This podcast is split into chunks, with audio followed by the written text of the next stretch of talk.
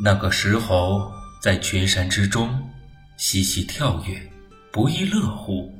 每日皆食草木，因山涧溪流之水，采摘山花，寻找可以吃的蔬果，与山中的野兽昆虫为伴，开心快乐，好不自在。夜晚困了，便睡在石崖之下；清晨醒来，便徘徊于。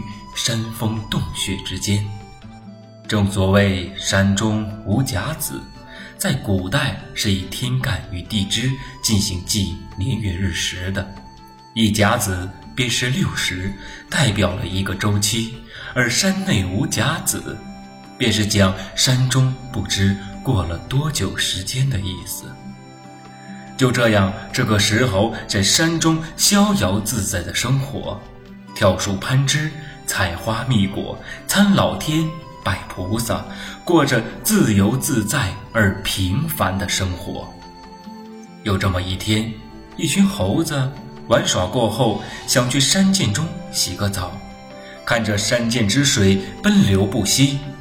古语有云：“禽有禽言，兽有兽语。”就在此刻，猴子说：“这股山泉之水，不知道是从哪里流下来的。”我们今天闲来无事，顺着水流找找，看看水是从哪儿流下来的。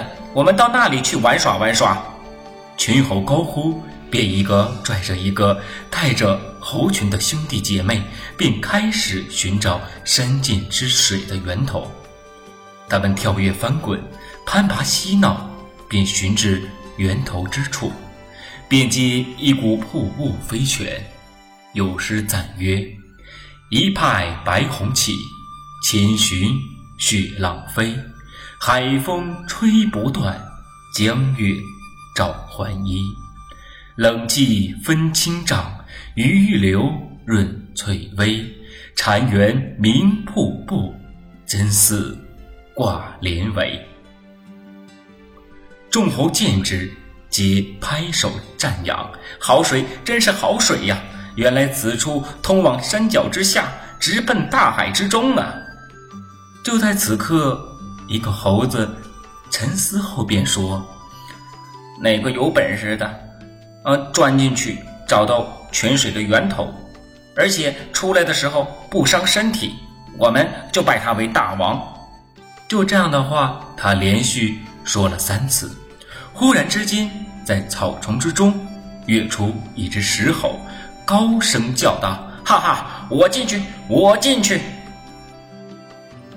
这便是石猴即将进入水帘洞，我们便展开了后续的故事。今日方明显，时来大运通，有缘居此地，天且入仙宫。